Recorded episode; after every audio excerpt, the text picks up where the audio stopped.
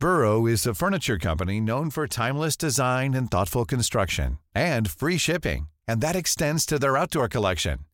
Their outdoor furniture is built to withstand the elements, featuring rust-proof stainless steel hardware, weather-ready teak, and quick-dry foam cushions. For Memorial Day, get 15% off your Burrow purchase at burrow.com slash ACAST and up to 25% off outdoor. That's up to 25% off outdoor furniture at burrow.com slash ACAST. Las 10 y 26, las 9 y 26 en Canarias. Juan Ramón Rayo, buenas noches. Juan Ramón, ¿estás ahí? Sí, sí, estoy aquí, estoy aquí. Bien, qué susto me había dado. Domingo estaba preocupado, estaba a punto de salir del estudio a buscarte. Domingo Soriano, buenas noches. ¿Qué tal, Brandao? CaixaBank, que está usted ahí patrocinando esta sección de economía, también está aquí CaixaBank, así que estamos todos. Falta uno, y es nuestro presidente. A mí, políticamente, desde el análisis político, me ha extrañado que el presidente dijera lo que ha dicho sobre la economía. No os pido ya el análisis político, sino el análisis económico. Pedro Sánchez diciendo que la economía va muy bien, pero cuando entra los detalles, ojo a lo que dice. Lo que es evidente es que no sabemos con certeza qué va a pasar durante los próximos meses. No lo sabemos. Sí sabemos, en todo caso, que hay organismos internacionales que creen que España va a ser uno de los países que más crezca el próximo año, este año también, de las principales economías avanzadas del mundo, con una tasa del 1,5% del Producto Interior Bruto para el año 2024. También pronostican, señorías, que va a continuar reduciéndose la inflación en España, aunque pueda experimentar, pues, lógicamente, algunos repuntes a lo largo de este año. En todo caso, la incertidumbre sigue siendo alta, porque todo esto depende de una sola persona, que es Putin. No podemos, en consecuencia, confiarnos desde Europa, tampoco desde el Gobierno de España, y sobre todo no podemos perder de vista los problemas que seguimos padeciendo. Los precios de los alimentos siguen siendo altos, señorías, y evidentemente la emergencia climática y la sequía está exacerbando esos precios. El endurecimiento de la política monetaria pues ha hecho que las políticas, o mejor dicho, las hipotecas de muchas familias se hayan encarecido drásticamente en estos últimos meses. Todavía hay miles de personas en nuestro país que quieren trabajar y no pueden. Estoy pensando sobre todo en mujeres y en jóvenes. Y hay muchas, muchas familias, por desgracia, que les cuesta llegar a fin de mes. Además, sigue habiendo sectores de nuestra economía muy afectados por esta crisis internacional, como por ejemplo el, el de la automoción, la construcción o el sector siderúrgico. Al margen de que la culpa sea siempre de otros y que él no tenga ninguna responsabilidad, va un poco, mm, yo no sé si, eh, en línea menos eufórica de declaraciones que hemos venido analizando del gobierno en este programa, Juan Ramón. Sí, efectivamente, pero a ver, este gobierno durante yo creo que los últimos meses está intentando mantener un, un triple discurso que, es incompatible. Eh, pero claro, como se orienta a distintas clientelas electorales, pues intenta persuadirnos de una cosa y de la contraria. En, en el discurso del gobierno hay un trilema económico muy evidente. Por un lado, el gobierno nos dice que la economía va como un tiro. En segundo lugar, nos dice que este gobierno es el gobierno más social de toda la historia y que toda su política se orienta a ayudar a las personas más vulnerables. Y en tercer lugar, nos dice que hay mucha gente y cada vez más gente que lo está pasando mal en esta coyuntura tan mala. Pues claro, a ver, o la economía no va tan bien y por tanto, aunque este gobierno adopte un perfil social, pues habrá mucha gente que sufra, o bien la economía va como un tiro, pero este gobierno no es muy social y por tanto ese crecimiento se concentra en los más ricos, o bien si la economía va como un tiro y este gobierno es muy social, no puede haber cada vez más gente que lo esté pasando mal.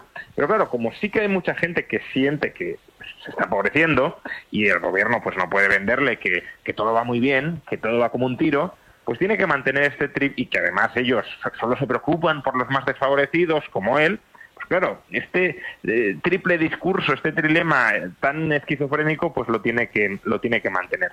Y al margen de esto, pues sí, es verdad que, que parece un tono más, más prudente que en otras ocasiones, eh, porque, bueno, eh, le conviene ser prudente, creo yo. Nos conviene a todos ser prudentes, tanto al alza como a la baja. Estamos en un momento de mucha incertidumbre, no sabemos eh, realmente en qué dirección tirará la economía durante los próximos meses. Hay indicadores contradictorios para todos los gustos, pero es verdad que de alguna manera la, intuición económica, el sentido común económico, la aplicación de la teoría económica de una manera quizá muy, muy genérica y muy grosso modo, pero eh, parecería orientarnos hacia una dirección más bien pesimista, porque es muy complicado que los tipos de interés hayan subido tanto en tan poco tiempo y que eso no tenga un impacto importante sobre la evolución de la economía. Pero no olvidemos que si han subido los tipos de interés es porque la economía estaba recalentada, porque había, por tanto, mucha inflación y que los responsables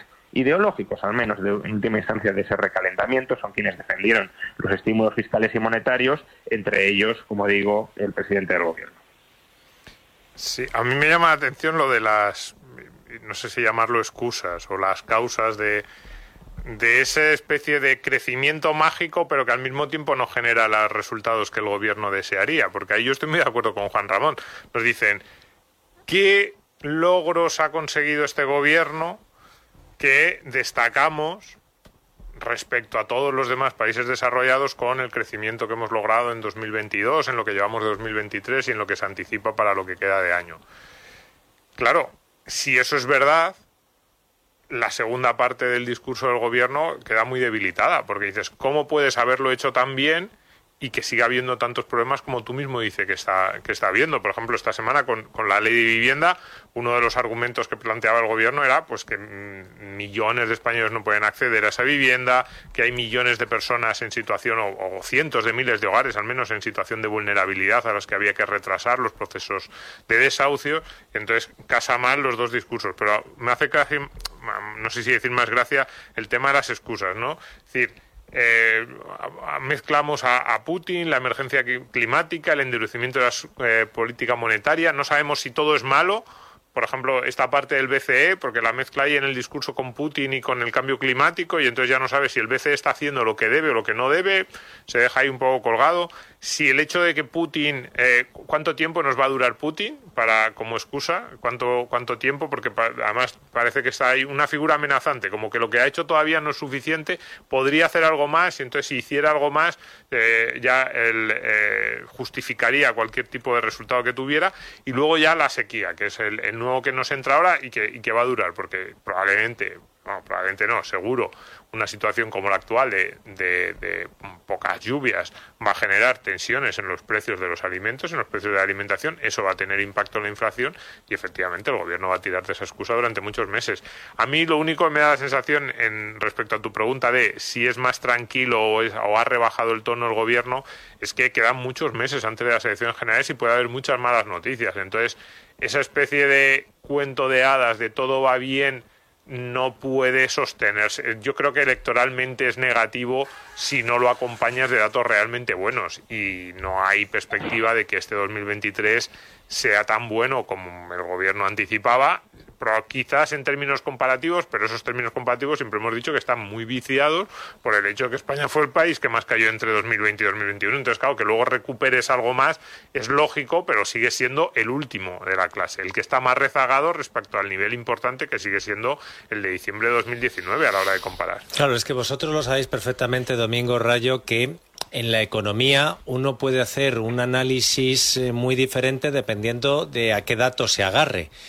Hoy había uno que no era precisamente como para que el gobierno presumiera, y es en ese informe de la OCDE sobre que España es de los grandes países de la OCDE el que mayor caída ha tenido de los salarios reales.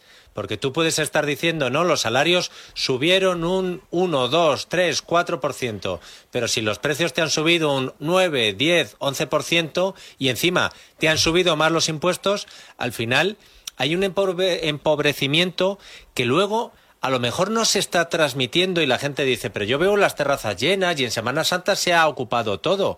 Mm, ¿Cómo lo veis vosotros? Lo que es la situación real, más allá de los datos, eh, de los grandes datos económicos, la situación real, ¿cómo está, Rayo?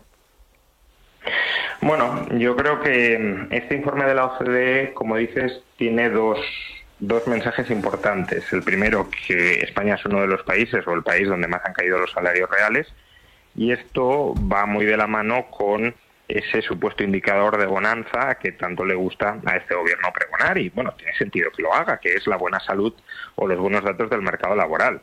Claro, si tú rebajas mucho los salarios, pues el mercado laboral tenderá a crear empleo. Esto no es ninguna sorpresa justamente eh, lo que decían que quería hacer la reforma laboral de Rajoy para en el año 2012-2013 volver a crear empleo era degradar los salarios, bajar los salarios y estas mismas personalidades que ahora ocupan el gobierno en ese momento se estaban oponiendo firmemente a cualquier rebaja salarial que fuera encaminada a reducir empleo, había que crear empleo sin bajar salarios. Bueno, pues ahora estamos creando empleo porque se están bajando salarios en términos reales, no en términos nominales, sino en términos reales por la inflación. En 2012-2013 no había inflación y la única forma de bajar salarios era bajándolo, bajando los salarios nominales, pero ahora no se bajan los nominales, pero sí los reales, ya digo, por la inflación.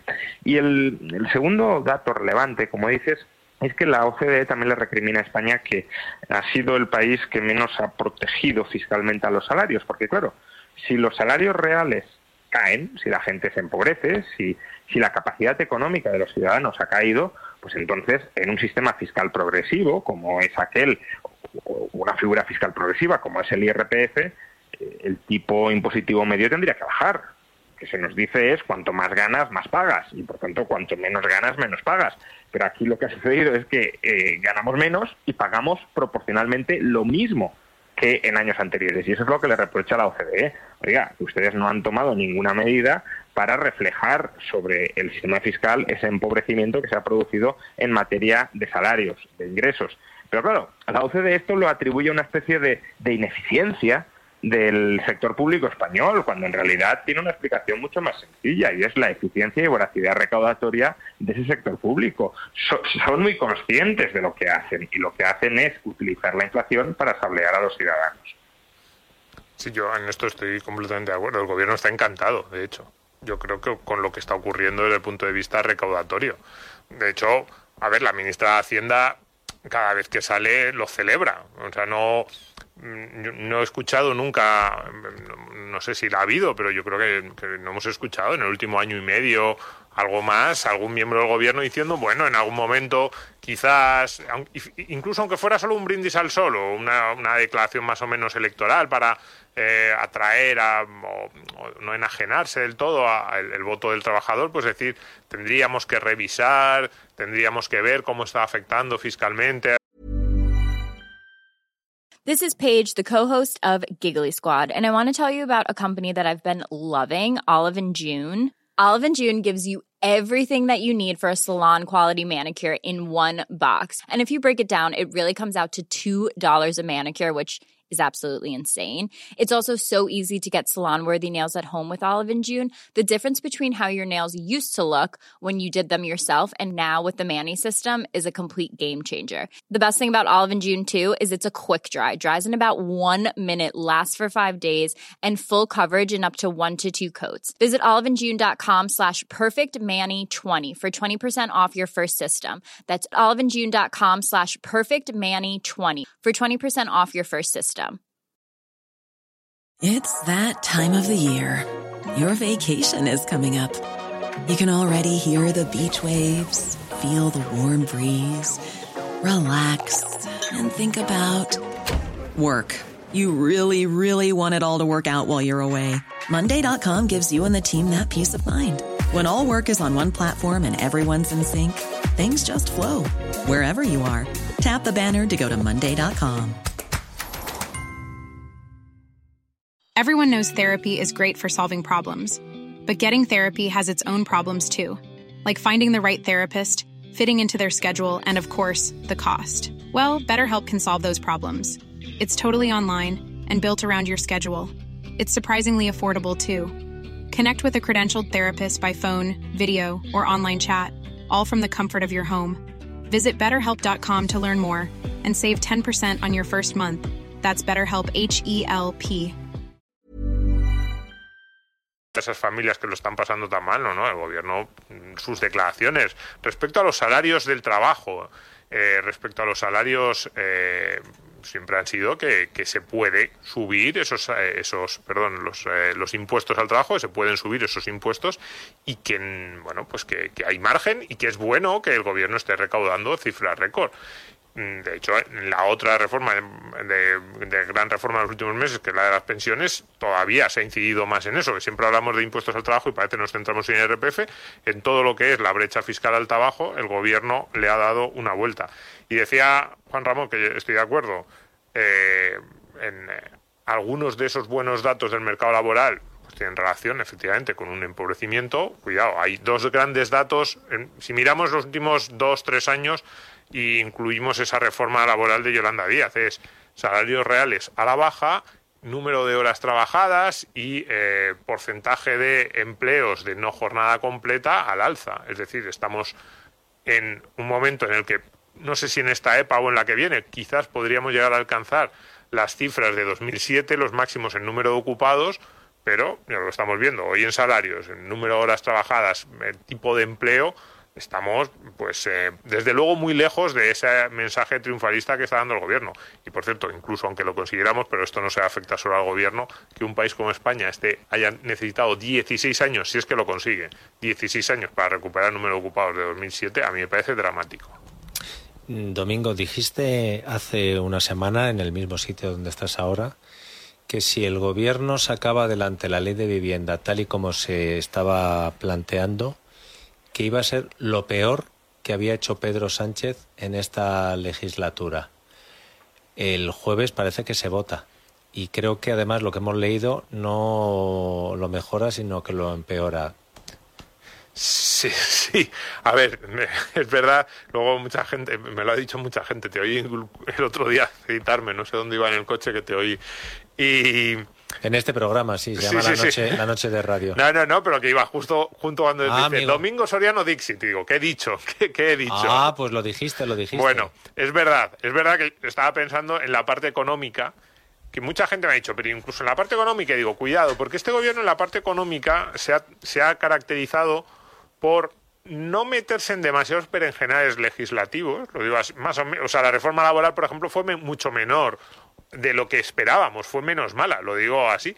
La reforma de las pensiones en realidad es como una especie de patada para adelante, dices, es mala, sí, pero en realidad es, eh, es más reforzar lo que este gobierno para mí se ha caracterizado en la, en la parte económica, que es una absoluta irresponsabilidad presupuestaria. Es decir, no afrontar ninguno de los problemas que son muy graves de la hacienda pública. Pero novedades legislativas, pues no hay tantas tan graves.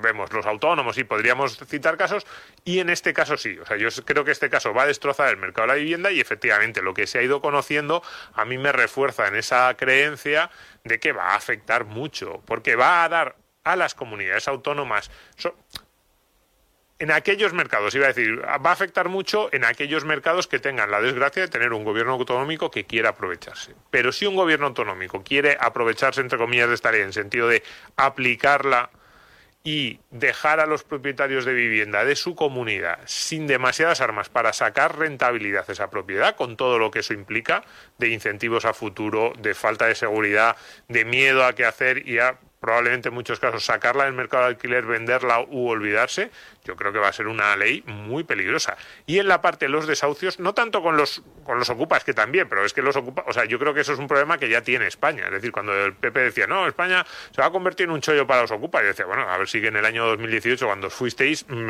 era muy diferente o no había la sensación que tienen ahora mismo muchos colectivos en España de que las viviendas de los grandes tenedores, de los bancos o de los grandes fondos se pueden ocupar por sistema y no te pasa nada.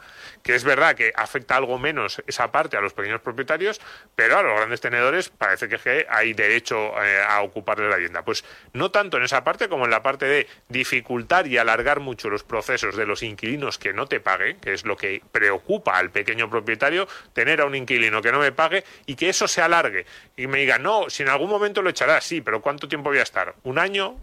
Dos años, porque se habían acortado, en eh, eso es verdad, en el último lustro se habían acortado algo esos procesos. Y esta ley lo que hace es mandarle un mensaje al propietario y decirle, si tienes un inquilino que no te paga, ya sea porque no puede o ya sea por mala fe, vas a tener muy complicado echarle y disponer otra vez de tu vivienda, con todo lo que eso supone de pérdida en, en un activo al que tú le quieres sacar una rentabilidad, porque además alguien dirá, hombre, sobre todo es grave en los casos de mala fe. Y a mí me parecen los dos casos, porque en el caso de, de mm, esa situación, lo que la ley dice, situación de vulnerabilidad, no se puede poner en los hombros del propietario, sea gran tenedor o sea pequeño propietario, una política social, la política social que la hagan los ayuntamientos, las comunidades autónomas o el gobierno, que además nos dicen que son muy sociales todos ellos, sean del partido que sea, pero no carguen sobre los hombros de los propietarios algo que deberían ustedes tener cubierto por su cuenta. Rayo. Sí, incidiendo en lo que está comentando Domingo, eh, los detalles que hemos conocido durante los últimos días, o la mayor profusión de detalles que hemos conocido durante los últimos días sobre el desalojo de aquellas familias que o bien ocupando ilegalmente desde un comienzo la vivienda o ya por un impago sobrevenido, pues no, no se termine produciendo, ¿no? Como decía Domingo, la ley lo que va a hacer es retrasar y dificultar mucho ese desahucio. ¿Y por qué lo retrasa y lo dificulta? Pues por un lado porque exige muchas más, muchos más trámites administrativos. Eh, ya de entrada, el propietario que quiera desalojar a un inquilino eh, o a un ocupa eh, tiene que especificar si esa vivienda que está siendo ocupada es la vivienda habitual del ocupa o no. Y claro, no está muy claro tampoco mm, cómo determinar por parte de ese propietario si es su vivienda habitual o no. Porque eh, eso lo sabrá el ocupa, si es su vivienda habitual o es su segunda residencia o tercera residencia o simplemente es una ocupación cultural o lo que sea. Luego, em, una vez determinado si es la vivienda habitual del ocupa o no, eh, si eh, es un gran tenedor de viviendas, em, es necesario que eh, el gran tenedor de viviendas aporte un certificado de vulnerabilidad económica del ocupa. Pero es que los datos de esa vulnerabilidad económica se los tiene que dar el ocupa. Claro, el gran propietario tampoco los tiene, no sabe si el ocupa es un... Obviamente no será el común de los casos, pero al final te tienes que ajustar a la ley. No puedes saber si es un ricachón que está ocupando porque sí o si es una familia en situación de vulnerabilidad económica y en qué vulnerabilidad económica. Y para acreditar eso necesitas datos y esos datos quién los tiene, el ocupa. Y solo se los puede dar el ocupa. Además la ley lo dice así, que tiene que obtener eh, los datos con, con consentimiento o con colaboración del ocupa.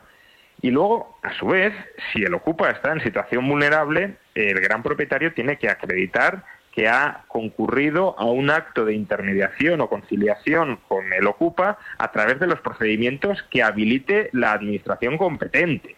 Es decir, que por ese lado se alarga muchísimo todos los plazos y se nos somete a una incertidumbre muy grande, porque si no colabora el ocupa, si la administración se retrasa, etcétera, pues imaginemos lo que puede tardar, lo que puede llegar a tardar el desalojo. Pero es que además también la ley, eh, que esto lo comentamos la semana pasada, obliga a que la sentencia de desahucio especifique la fecha y la hora exacta en la que se va a producir ese, eh, ese desahucio.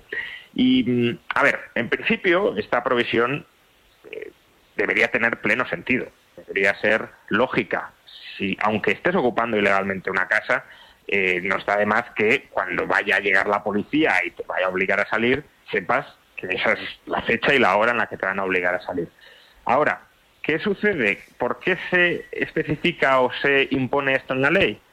Porque si la sentencia dice y solo se puede acometer en ese momento la fecha y la hora exacta del desahucio, los movimientos sociales antidesahucio se pueden congregar alrededor de la vivienda para impedir por la fuerza contra los cuerpos y fuerzas de seguridad ese desalojo, o al menos para dificultarlo mucho.